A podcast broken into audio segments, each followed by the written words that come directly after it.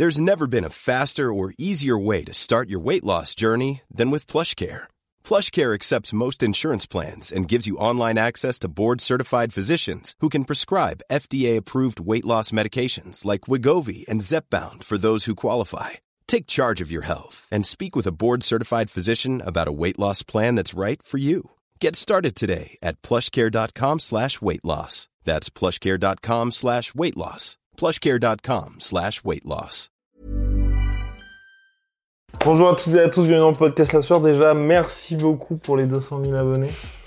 On a eu, euh, on a appris cette, euh, cette bonne nouvelle, ça nous a fait grand plaisir parce que c'est vrai que cette aventure dure depuis quelques années, mais aussi. Ouais.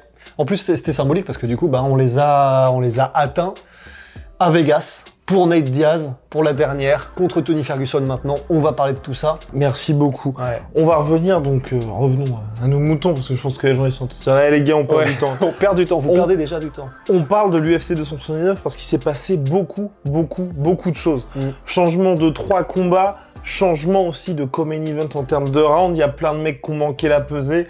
On va vous expliquer tout ça. On va vous parler du Karamzat aussi.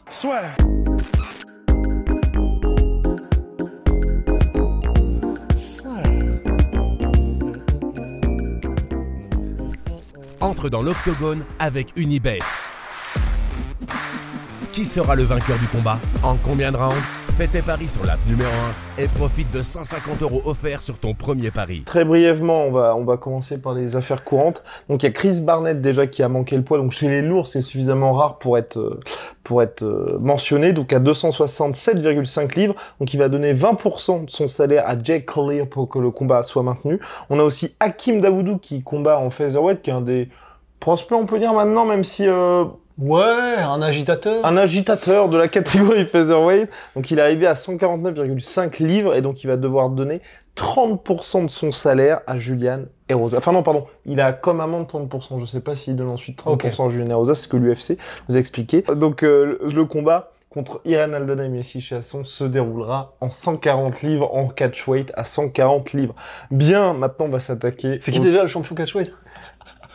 Et donc Non, mais sommes- parce qu'on a quelqu'un qui nous avait dit ça. et donc champion catchweight, enfin catchweight, c'est entre deux catégories de poids. Mm. Donc si vous voulez, vous pouvez faire un combat entre middleweight et light heavyweight, entre light heavyweight et heavyweight. C'est pas une catégorie. C'est pour ça que quand vous voyez catchweight, c'est pas une catégorie, ça veut juste dire qu'ils sont, ils se sont mis d'accord à un poids entre deux catégories. Et donc on a aussi, donc le troisième combat, donc on a dit on montait crescendo, donc Li Jingliang qui affronte finalement Daniel Rodriguez en catchweight, donc à 180 livres.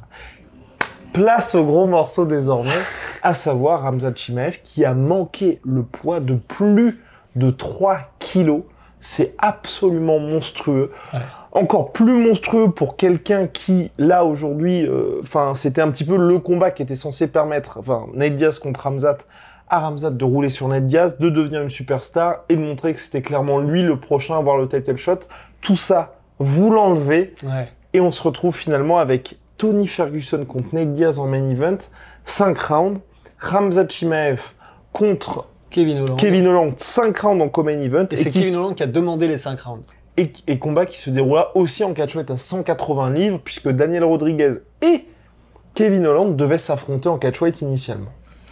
C'est vraiment quand, comme quand tu mélanges les cartes, tu sais, tu fais des jeux et pff, pff, pff, tu mets tout ensemble, tu ressors.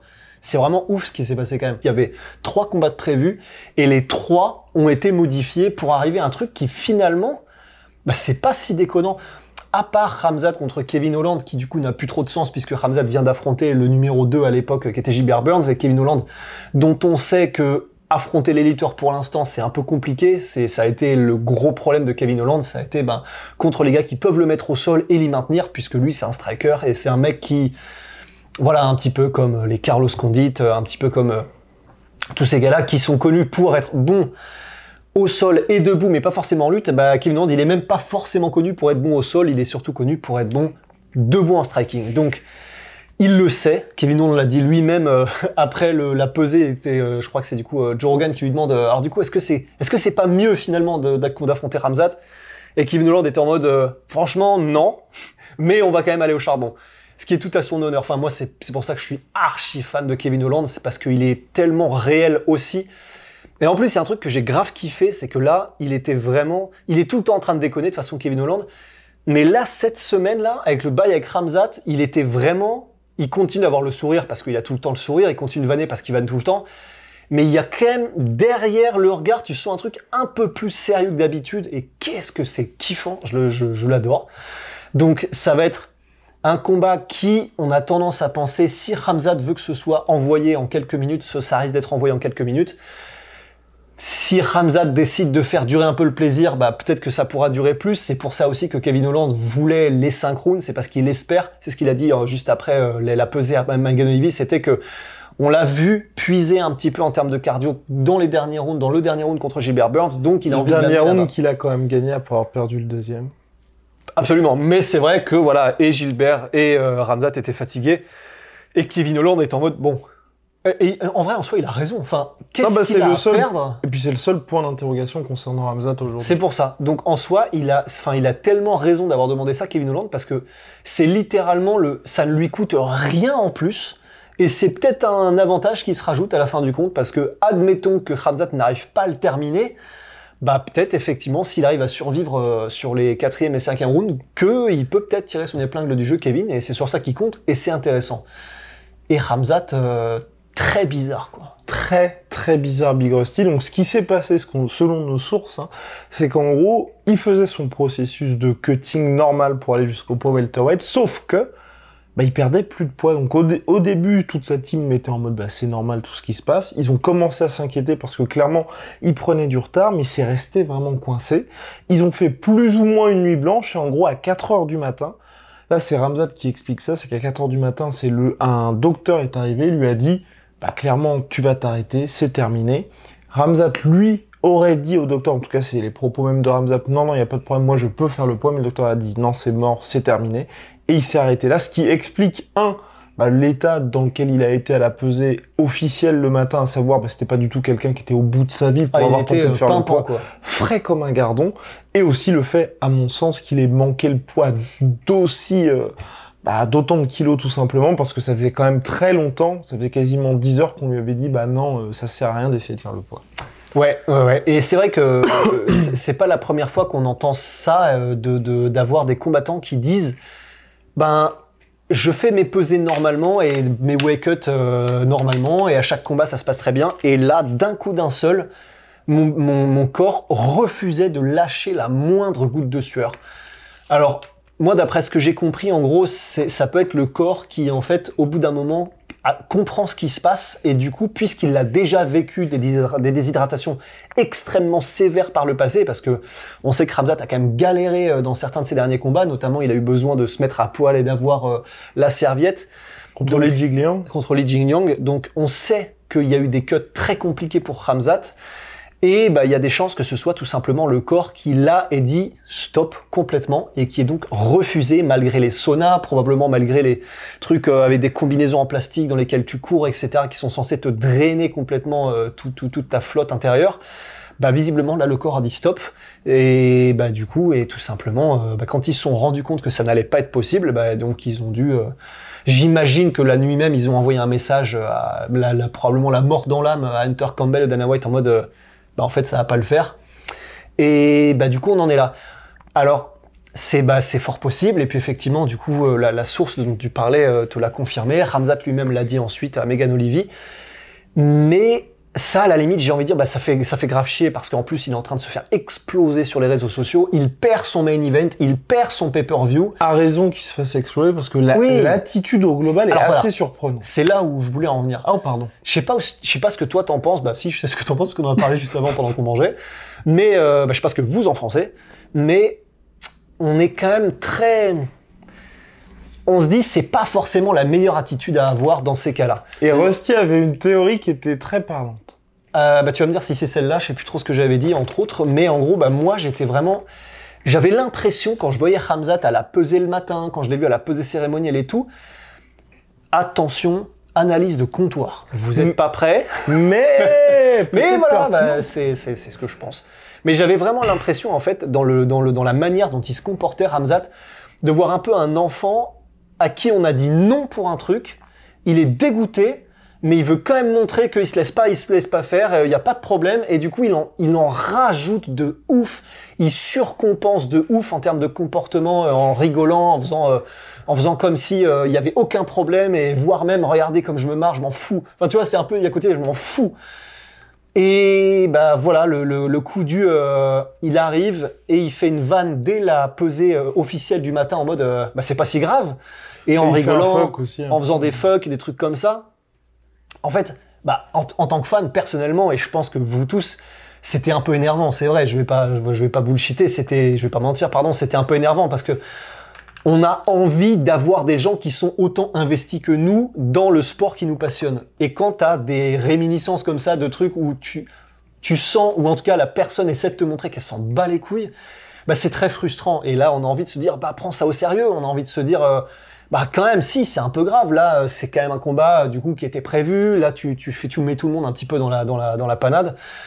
Et il avait l'air, donc en tout cas, c'est moi j'avais vraiment l'impression qu'il il en jouait et qu'il voulait montrer qu'il s'en fout, mais que je pense qu'au final quand même ça le fait. Bah, évidemment que ça le fait chier. Enfin, tu perds déjà beaucoup d'argent. On sait que Ramzat dans toutes les interviews il est en mode bah l'important c'est aussi quand même de se mettre à l'abri de sa famille et donc de faire de l'argent. L'important c'est aussi d'affronter euh, Nate Diaz parce qu'il l'a dit, c'est quelqu'un que pour lequel il avait beaucoup de respect, qu'il voyait combattre depuis qu'il était petit. Donc c'est sûr qu'il est dégoûté, mais Perso, j'aurais préféré qu'il reste, parce que j'en suis convaincu qu'il est dégoûté et que c'est un peu un jeu qu'il fait là, devant les caméras. J'aurais aimé qu'il montre ça, en fait, presque. J'aurais aimé qu'il soit aussi dégoûté que nous, on est dégoûté. Et que du coup, ben, entre guillemets, je pense, ça aurait un petit peu atténué euh, la frustration qu'on avait. Et un autre truc qui était intéressant, et après j'arrête mon monologue, mais c'est que j'ai vu pas mal aussi de commentaires qui disaient, le mec, il a fait un 100 à 0 en termes de, de c'est pas de- Popularité ouais, de, popularité auprès des fans en l'espace de trois jours. Parce que entre le délire avec Polo Costa, où euh, bah, Oui. du coup les gens étaient en mode plutôt Team Costa, parce que du coup Costa lui il était en mode bah ok vas-y on y va, il, il avançait. Et euh, il y avait beaucoup de mèmes, euh, tu sais, en mode euh, Hamzat a fait un petit peu le coup du retenez-moi les gars, retenez-moi. Je sais pas, moi j'ai quand même tendance à penser que c'est qu'il s'en bat les couilles aussi Ramzat. Et là, du coup, apparemment, euh, les histoires qu'on a eues de euh, comment dire de bah, de Ramzat qui va tout seul mettre un énorme front kick à Kevin Holland, apparemment c'est réel. vrai, ouais. Et donc, bon, pff, je pense quand même que ouais, c'est quand même un énorme baiser euh, Ramzat, ça on peut pas lui enlever. Mais effectivement, dans la dans la manière, dans l'image qu'il a donnée ces derniers jours, il y a eu quoi? Donc il y a eu le truc par rapport à Paulo Costa, il y a eu la pesée, et il y a eu un troisième autre truc Bah, un peu la conférence de presse. hein, et la conférence de presse. Oui, oui, exactement. Et la conférence de presse qui ont fait que là, les gens sont en mode euh, bon, enfin, euh, à quoi tu joues en fait? Je pense que le sentiment général, c'est tu fais quoi? Pourquoi? Pourquoi prendre ça comme ça? Pourquoi être comme ça? Mais donc voilà, c'est vraiment très intéressant. On en a eu hein, des, des entre guillemets des revirements euh, de fans qui soit adoraient un mec ou une meuf avant et ensuite le détestent après un ou événements ou plusieurs assez resserrés ou l'inverse. euh, On peut citer quoi? Bah, Masvidal récemment qui est un peu tombé en disgrâce auprès des fans. Il y a eu euh, Ronda Rousey qui était adorée et puis euh, en l'espace de quelques combats qui est devenu un peu détesté par son comportement par les fans. Il y en a qui ça a été l'inverse. Michael Bisping par exemple qui était détesté des fans au début et maintenant du coup les gens sont en mode putain quand même qu'est-ce que c'était bien euh, quand il était à la fin de sa carrière et machin. Donc voilà ça ça, ça va fluctuer. Hein. Là c'est là Hamzat euh, il effectivement il perd un petit peu des points en popularité. Oui, mais en un combat, une performance, Et- un et call-out, ça pourra revenir. un call-out, mais surtout, moi, j'ai envie de dire, au-delà du call-out et des performances, je pense que du coup, ça va être la manière dont il va prendre du recul et parler de ce qui s'est passé qui va peut-être changer la donne. Il y a, il y a rien que les gens kiffent plus que les gens qui parlent de manière authentique euh, et de la manière la plus honnête possible et avec du recul et en, se remettant en question et tout. Enfin, ça, c'est ce que les gens veulent voir parce que c'est de ce dont on, ce dont on s'inspire. Et je pense que c'est plutôt ça dont Hamzat aura besoin à l'avenir. Wow Ben, c'est vrai ou- pas, tu penses? Je suis pas d'accord, Big Rusty, mais avançons. Non, non, je. Non, c'est vrai? Bah, je sais pas. En fait, moi, je pense vraiment que ça fait partie de ces. Le combat Kevin Holland contre. Parce que c'est ça aussi, le... ce qui est important avec tout ce changement de carte, on en, est... on en a toujours pas parlé là, c'est que sportivement, les combats sont plus intéressants Oui. parce qu'il y a un petit peu plus de suspense. Et moi, je pense que Ramzat, en cas de victoire sur Kevin Holland, en fonction de ce qui va se passer pendant le combat, puisque les deux vont certainement se parler, enfin, on peut avoir un truc où les gens vont directement oublier ce qui s'est passé et se dire que mine de rien, Kevin Holland, là aussi, il préparait un catchweight au-dessus de la catégorie welter. Donc, enfin, sur le papier, Ramzat, évidemment, Rusty vous l'a dit, grandissime favori, mais c'est un plus gros challenge que ce que un challenge que ce que présentait Ned Diaz. Donc je me dis peut-être qu'en cas de victoire convaincante et même si tu vois je sais pas il s'impose par TKO au quatrième round et qu'il n'y a pas de baisse de régime et tout, les gens ils se diront bon bah ok c'est un accident. Lui en conférence de presse il explique que effectivement c'est un problème médical et que même aussi parce qu'il n'y a toujours pas eu d'interview de Dana White là-dessus qui dit bah effectivement on avait ce problème là, il ne pouvait pas. Enfin tu vois qui est quand même le boss qui le défend un peu. Je pense que les gens vont très vite passer à autre chose. Tu trouves que c'est un plus gros challenge euh, Kevin Holland que Nate pour Ramzat Ah oui. Ah ouais? Ah Bah, Pour moi, c'est pas si évident parce que Nate, il apportait le côté combat au sol que n'avait pas euh, Kevin Holland. Non, non, pour moi, vraiment. euh, Et pour toi, du coup, Kevin Holland étant meilleur debout, il apportait ça de plus? Ouais, bah, un, il y avait. Enfin, c'est ce qu'on se disait aussi debout, avec. on sait pas, mais. C'est ce qu'on se disait avec Rust aussi, c'est que Kevin Holland, de base, c'est un enfin, welterweight, middleweight. Aujourd'hui, il est chez les welter, mais là, quand il y a eu Ramzat qui a manqué le poids de 3 kilos, l'UFC s'est même pas dit. Enfin, très rapidement, c'était il n'y a pas le combat contre Ned Diaz de Ouais. toute façon. Il y a eu une rumeur comme quoi Ned Diaz aurait accepté le combat s'il prenait la totalité du salaire de Ramzat, mais Hey, I'm Ryan Reynolds. At Mint Mobile, we like to do the opposite of what Big Wireless does. They charge you a lot, we charge you a little. So naturally, when they announced they'd be raising their prices due to inflation, we decided to deflate our prices due to not hating you. That's right. We're cutting the price of Mint Unlimited from $30 a month to just $15 a month. Give it a try at mintmobile.com slash switch. $45 upfront for three months plus taxes and fees. Promo rate for new customers for limited time. Unlimited more than 40 gigabytes per month. Slows. Full terms at mintmobile.com. Bon, globalement, c'était le camp Ned Diaz a dit directement c'est mort et l'UFC Ouais. a pas poussé pour faire ce combat-là. Quand je dis l'UFC a pas poussé, c'est quand l'UFC a envie de faire un truc, Ouais. ils y arrivent toujours. Donc euh, ça veut clairement dire qu'ils ont même pas essayé, Ouais. même pas d'aller dans leur dernier retranchement, mais de rajouter 500 000 pour que Ned Diaz dise ok, non, ils ont très vite dit c'est terminé. Ouais. Et le fait que l'UFC abandonne ça, ça veut dire, à mon sens, moi, ça confirme ce qu'on pense depuis le début, c'est que Ramzat et Ned Diaz, c'est un middleweight contre un lightweight. Donc, ils n'ont rien à faire dans la cage ensemble. Et 3 kilos, pour un mec qui a quand même essayé un petit peu de cuter, c'est beaucoup quand on se dit que quelqu'un a, loupé, mais c'est pas non plus un truc euh, dinguissime. Et donc, ça montre bien qu'il y avait un problème de ce côté-là, et qu'en soit, pour moi, hein, tu vois, c'est pour ça que Kevin Holland, sur le papier, est un plus gros challenge, ou en tout cas, c'est quelqu'un qui pourrait, enfin, qui aurait dû, ou en tout cas, tu vois, si on m'avait dit, je sais pas moi, il y a 2, 3 mois, 5, 6 mois, euh, avant qu'il y ait la rumeur folle, parce que c'était fou aussi, la première fois qu'on a vu ça, enfin, les, les images fuitées de Ramzat contre Ned Diaz, on aurait vu Kevin Holland contre Ramzat, on se dit, bah, pourquoi pas, enfin, ils sont pas dans la, dans la même euh, dynamique aujourd'hui, mais pourquoi pas, ça a du sens. Ned Diaz contre Ramzat, c'était complètement dingue, mais surtout complètement dingue, parce qu'on était, mais, mais comment c'est possible? Et même avec Rust, on se disait, le premier face-off, on va, tout le monde va se rendre compte que, Ouais. sur le papier, ah oui, en fait, c'est une très mauvaise idée, tu vois. C'est pour ça que, pour moi, ça peut être, euh, bah, ça peut être intéressant sportivement. Le, ce que je voulais dire aussi, et on n'en a pas parlé jusque-là, c'est le main event Tony Ferguson, Nate Diaz, où là aussi, après le co-main qui est en 5 rounds et qui est intéressant sportivement, pour le main event, c'est le flou complet. Ouais. Parce que là, c'est très difficile par rapport au premier main event initial, donc Ramzat contre Nate Diaz, de distinguer un vrai gros favori. Et sachant que les bookmakers ont bien changé là-dedans. Ah, ils sont bien changés. Ouais. Non, mais c'est Au vrai. début, il y avait Nate Diaz et maintenant c'est Ram- euh, pff, maintenant c'est Ferguson le favori. Ah ouais? Ouais. Mais non. Pardon, au début c'était Ferguson le favori et maintenant c'est Nate Diaz. Waouh bah, En tout cas, ce qui est sûr, et là, euh, bah, je pense qu'on est à peu près tous d'accord, c'est pour dire qu'au moins, ce sera plus compétitif. Et... Donc toi, tu mettais qui déjà? Parce que moi, j'étais en mode, je pense, Nate Diaz. Ouais, même. moi je mettais Tony Ferguson. Oh yes, on n'est pas d'accord. Mm. Bah, moi, je mets Nate Diaz. Déjà, premièrement, je suis trop content pour les deux. En plus, petite anecdote, et je suis obligé de la sortir, euh, c'est pas de moi du tout, c'est dans la conférence qu'a donné Tony Ferguson juste après. La fameuse, euh, tu sais, pendant la bagarre, un peu l'é- l'échauffourée générale, il a raconté un truc, Tony Ferguson, mais c'est tellement stylé. En gros, donc ils sont, ils ont rien l'un contre l'autre en fait. Avec Nate Diaz, euh, Tony et Nate sont plutôt potes. Et euh, pendant la grosse mêlée générale, en fait, Tony raconte que euh, lui était en mode, euh, il, se baladait au milieu du chaos parce qu'il était en mode, mais vous allez rien faire de toute façon. c'est quand même déjà assez marrant. Et à un moment donné, il croise Nate Diaz, Tony, et en fait, il se balade toujours avec des chewing-gums. Et là, il croise Nate Diaz qui était en train de faire des gestes apparemment, euh, je sais plus trop quoi, et prêt à se la mettre et tout. Et euh, t'as Tony qui arrive qui fait, euh, hey Nate, tu veux un petit chewing-gum à la menthe? Et du coup, euh, Nate le regarde comme ça. Il fait attends, attends, il vient faire. Alors, du coup, Tony dit il va faire deux, trois trucs comme ça. Il fait des grands gestes. Il repart un peu dans la mêlée. Et quelques secondes plus tard, il revient. Il fait euh, ouais, je veux bien, je veux bien un petit chewing gum, euh, merci.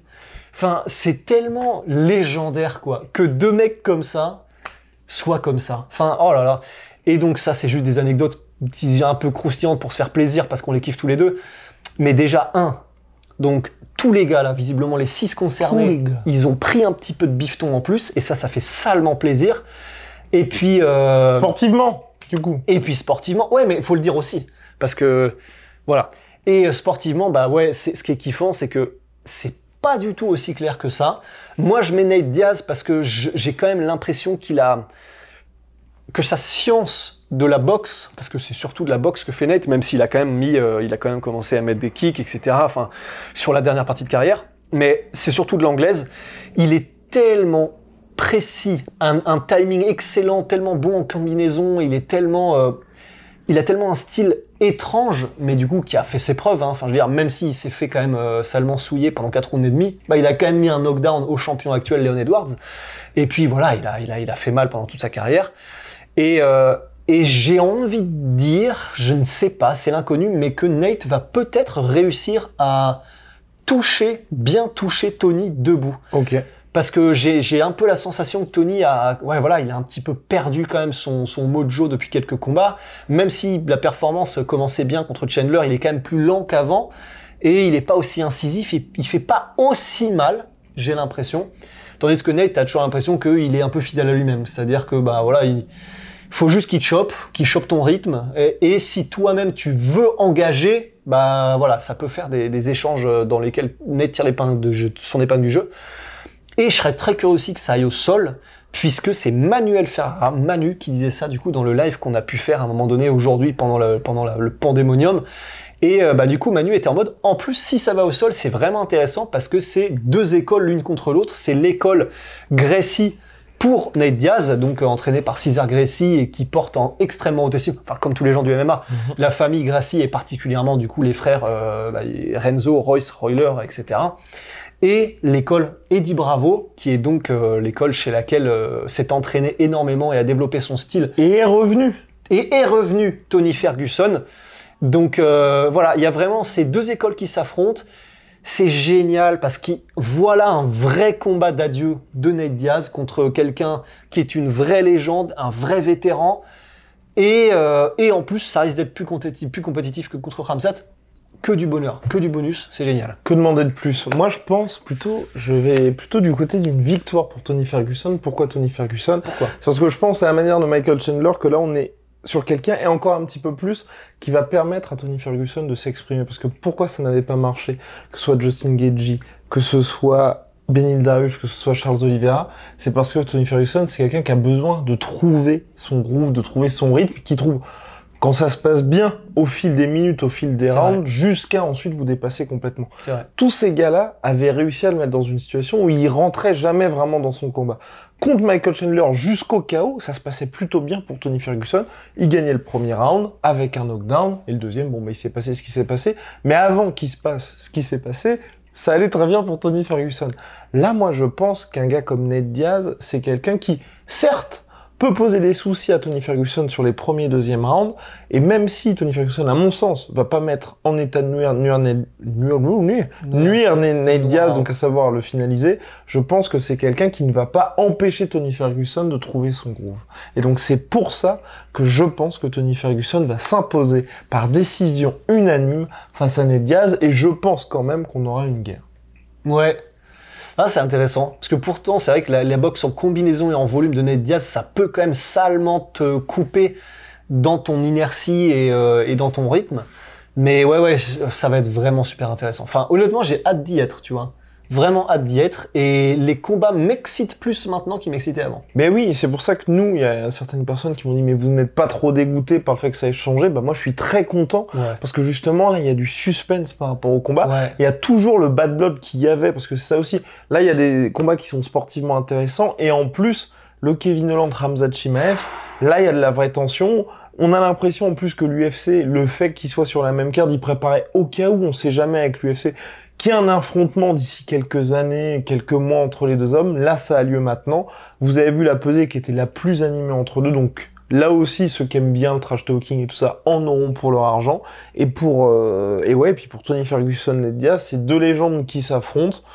Moi, je trouve que c'est bien. En plus, voilà, il y a aussi ce côté de gars qui sont plutôt des, des lightweight naturels, qui se retrouvent en welter en ayant quand même fait un vrai processus de montée puisqu'ils devaient être tous les deux dans cette catégorie. Enfin, pour moi, ça coche toutes les cases et j'ai pas non plus cette peur pour l'un comme pour l'autre qu'il y ait un énorme faceplant. Moi, Tu penses que Tony ouais, je- Ferguson, il peut... Attends, non, quand je dis ça, c'est parce que Tony Ferguson, il avait débuté à l'UFC chez les welterweight et quand il avait fait le tough, il avait mis KO tout le monde. Ouais, de ouf. Oh, franchement, l'un ou l'autre, je pense qu'ils peuvent se mettre KO. hein. Ok. En vrai, je pense que l'un ou l'autre peuvent se choquer. Choquer. Choqué. Et d'ailleurs, euh, bébé, bah, réponse dans la nuit de samedi à dimanche, mais Rusty, quel est ton pronostic? Oh. Bah, je vais mettre euh, Daniel Rodriguez. Mhm. Parce qu'il fait salement mal quand même, même si, oh là là, Li Jingliang, maintenant je le kiffe. Enfin, Ouais. maintenant, j'ai jamais eu quoi que ce soit contre ou. Ah, il a eu une sale semaine, le pauvre. Sale semaine. Le hein. gars s'achète un costard pour la Oh, conférence de presse. dit, mignon. Non, toi, tu repars. En plus, c'est horrible parce que je sais pas si t'as vu dans les Embedded, c'était terrible. Oui. Il est tellement mignon. Il était en mode. T'es trop content. Et ça, c'est le costume que je vais mettre pendant la conférence de presse. Ouais. Avec des petits clins d'œil et tout. Et puis non. Et en plus, c'est le pire parce que lui, on l'a vu commencer à rentrer derrière le rideau. Oui. Et là, il y a le mec qui ont fait non, non, non. Et et il fait coup- salut, il fait salut, fait, gars lui oh prend son bras. ouais. Ouais, oh, c'était trop mignon, mais horrible.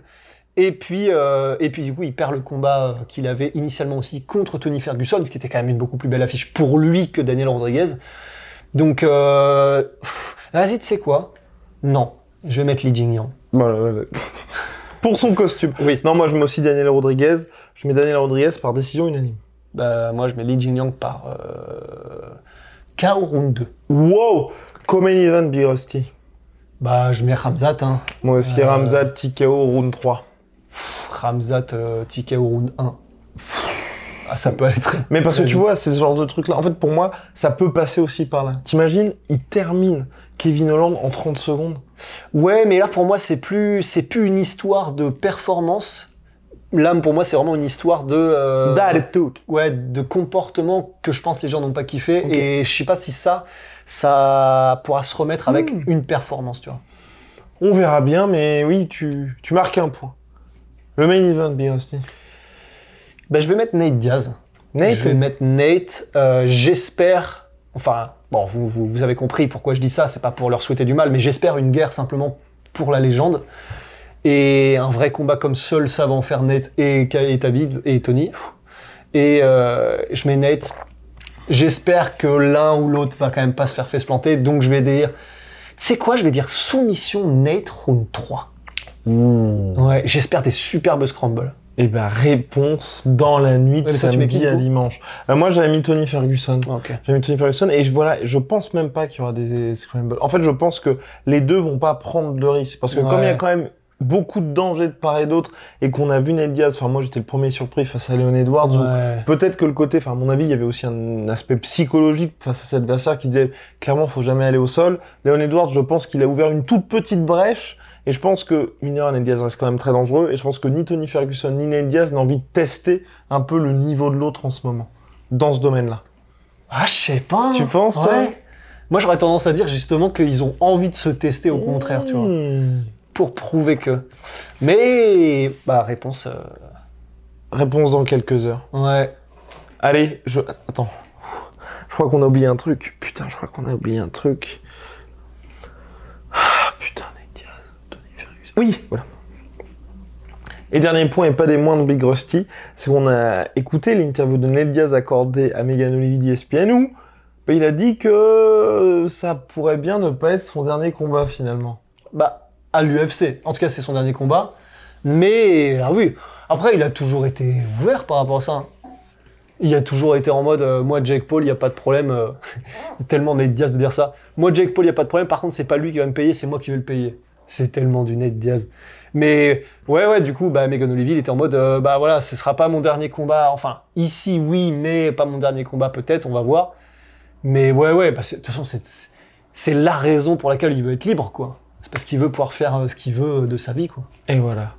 Big shout out à My Sweet Pea, My Sweet Protein, moins 33% sur tout My Protein avec le code LASSUEUR. Et si vous voulez nos fringues, c'est sur lassueur.store. See ya, Big Hostie. Qu'est-ce que tu m'offres là? Investir dans des entreprises est déjà monnaie courante. Mais avez-vous entendu parler du fait d'investir sur la carrière de talent? Grâce à Royalties, investissez dans des combattants UFC, MMA, boxe pour obtenir jusqu'à 19,5% de rendement annuel.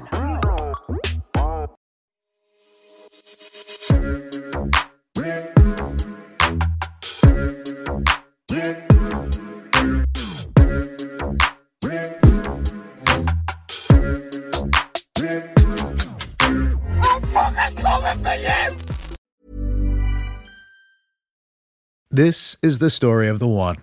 As a maintenance engineer, he hears things differently. To the untrained ear, everything on his shop floor might sound fine, but he can hear gears grinding or a belt slipping.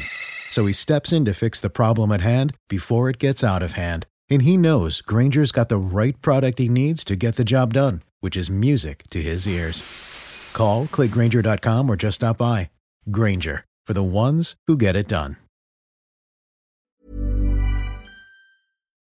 Et voilà, c'est la fin de votre épisode du podcast La Sueur. Si ça vous a plu, n'hésitez pas à nous mettre les 5 étoiles sur Apple Podcast ou sur Spotify. Vous pouvez aussi nous laisser un petit commentaire, ça nous aidera beaucoup.